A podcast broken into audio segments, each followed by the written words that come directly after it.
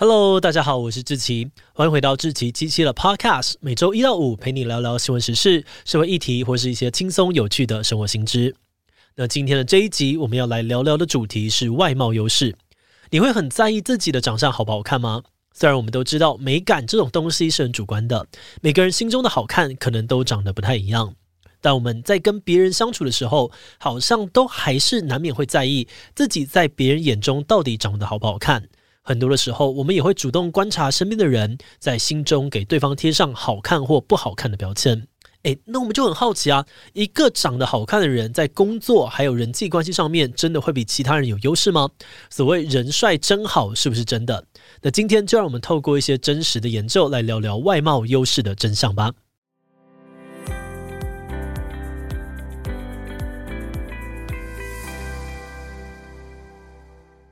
长得好看是不是可以少奋斗十年？我们查了一些研究资料，得到的结果是 yes。如果你长得好看，那在职场上面确实会为你带来一些正面的影响。像是美国德州大学的哈默麦许教授呢，跟密西根大学的毕德教授就曾经做过一个类似的研究。他们针对美国和加拿大的受访者进行调查，去探讨长相对于薪资的影响。结果发现，在其他条件不变的状况之下，当受访的对象的长相超过平均水准，也就是比较好看的人，薪水呢会比一般人多了快五 percent。而那些长相在平均水准之下，也就是长得比较不好看的人，他们的薪资也会比一般人少七到九 percent。而另外一个很有趣的发现是，长相对于男性的薪资影响稍微大于对于女性的薪资影响，也就是说呢，在职场上面有长相对于男生的重要性可能还多过于女生。人帅真好是真的，这跟我们刻板印象里面女生在职场上面比较吃外表的想法就有点不太一样哦。而且更残酷的事实是，长相好看与否呢，除了影响薪水，甚至会影响到你求职找工作的录取率。而这个现象在韩国又特别的明显。南韩曾经有一个人才招募的网站，在二零一六年的时候调查了韩国国内的七百六十家企业，其中有高达九十三 percent 的企业会要求求职者在履历表上面附上大头照，而在接受访谈的三百一十二位人资经理里面，大概有三十四 percent 的人表示，他们在面试的时候对于求职者长相的评分比重，其实大于求职者的其他能力。而其中更有五十 percent 的人资提到，他们曾经因为求职者的长相不符合公司要求而拒绝录取对方。那其实整个韩国社会对于外表的在意程度还真的算是蛮强烈的。像你应该有听过，有些韩国人在毕业找工作之前呢去整形，韩式证件照也都会拍得特别好看，目的就是为了在找工作投履历的时候可以通过外表这套关卡。因此，南韩的前任总统文在寅呢，就尝试推动公家机关履历盲选的政策，让求职者不需要在履历上面贴照片。这个做法是希望可以从公部门出发，让公司招募人才的时候不要那么的重视外表。利益虽然良好哦，可是呢，要让大部分的企业都跟进，甚至改变韩国对于外貌重视的社会氛围，目前看来还是有很长的路要走。好的，那从上面的研究就可以知道说，长得好看确实对求职者是有优势的。但是在个人之外，也有研究发现，一家企业如果员工都长得比较好看，对公司整体也是有加分效果的。经济学家范恩呢，针对荷兰广告公司的主管阶层进行了一场研究，想要知道这些人的长相还有公司营运状况之间的关系。然后他发现说，广告公司雇佣长相好看的主管人员，他们所创造的收益几乎都超过雇佣他们的成本。而且，主管长相的好看程度跟公司收益会呈现正相关趋势，也就是说，长得好看的主管确实会为公司带来更多收益。而且，这边另外一个值得注意的点是，有些企业也会基于消费者偏好，对于员工的长相有一定的要求。譬如说，在航空公司服务的空服员或是模特儿、演艺圈等等这些产业，大部分也都会有自己的长相评选标准。另外，像是业务之类的职位，因为要代表公司去跟客户谈合作，所以不少主管在面试员工的时候，多少也会注意面试者的长相。就算不需要长得超级好看哦，至少也会选择长相端正、让人看了觉得舒适顺眼的。所以整理下来，你就会发现说，不管是对于员工本人，还是对于公司的雇主来说，长相好看确实都可以带来一些好处。哎，不过如果你颜值太高，比平均值优秀太多，那你也可能会为自己带来一些烦恼哦。譬如说，如果今天有个人长得超级无敌好看，大家都只被他的外表吸引，但他的工作实力可能就比较难被看见，甚至还会被贴上花瓶的标签。这种时候他反而会需要透过更多的努力证明自己，才能够拿到高阶管理职的机会。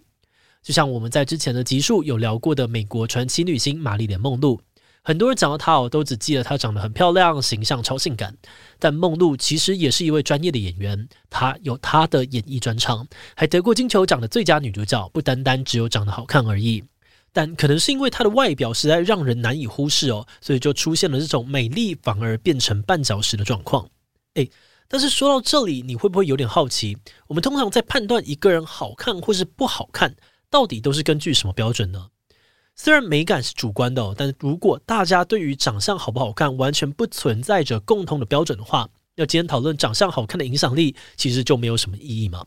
那针对这一点呢，社会生物学家哈特菲尔德的研究又指出，相同文化里面的社会成员对于好看的标准确实存在着类似的元素。虽然这个标准可能会随着时间有所改变，但变化的速度基本上非常的缓慢。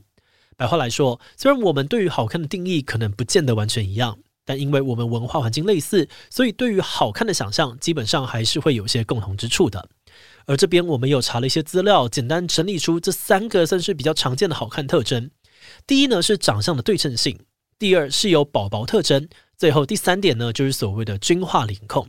首先，我们来看看对称性这点好了，这点应该算是里面最好理解的了。如果你稍微的观察一下，你会发现大自然的物体构成很多都是对称或是成双成对的，而我们的人体构造也是这样子。所以，对称性基本上呢是个会让你感觉到舒服而且稳定的构成方式。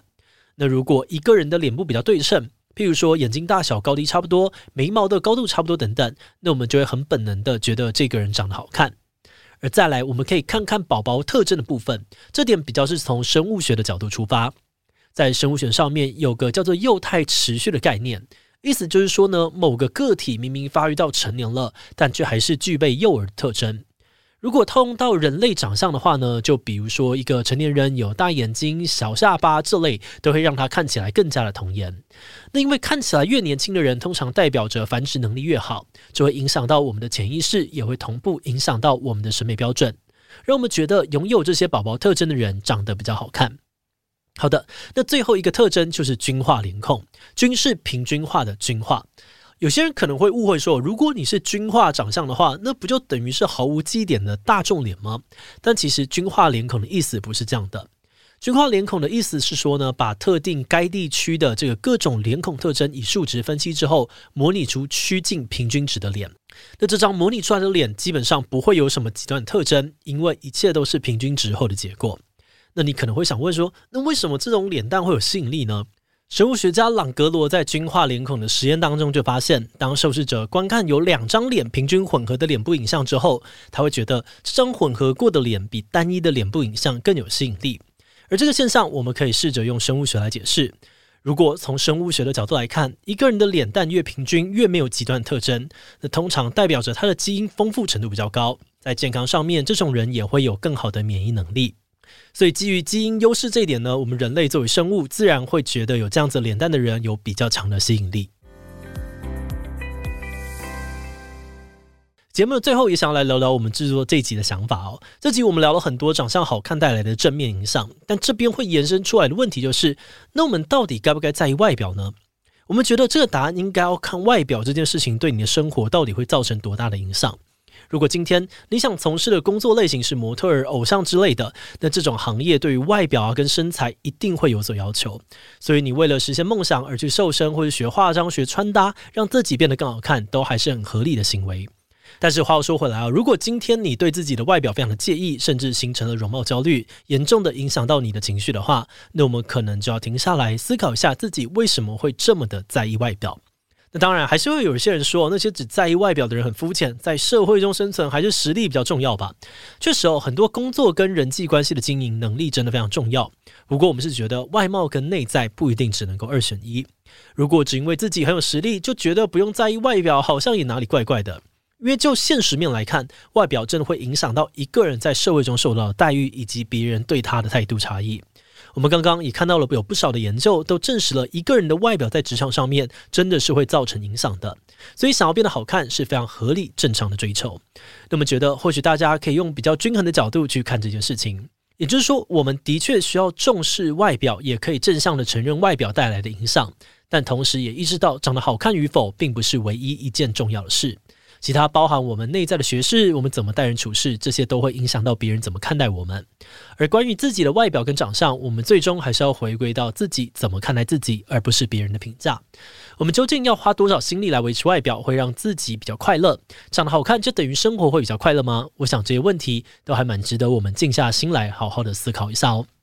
好的，那么我们今天关于外贸优势的介绍就先到这边。如果你喜欢我们的内容，可以按下追踪跟订阅。另外，我们在访谈节目《强者我朋友》里面，也曾经跟医美医师林亮辰讨论过关于容貌焦虑的问题。如果你对于这个议题很感兴趣哦，欢迎你去听听看《强者我朋友》第九集，我们会把链接放在资讯栏哦。如果是对于这集外贸优势，对我们的 Podcast 节目或者我个人有任何的疑问跟回馈，也都非常的欢迎你在 Apple Podcast 上面留下五星留言。那今天的节目就录到这边，我们就下集再见喽，拜拜。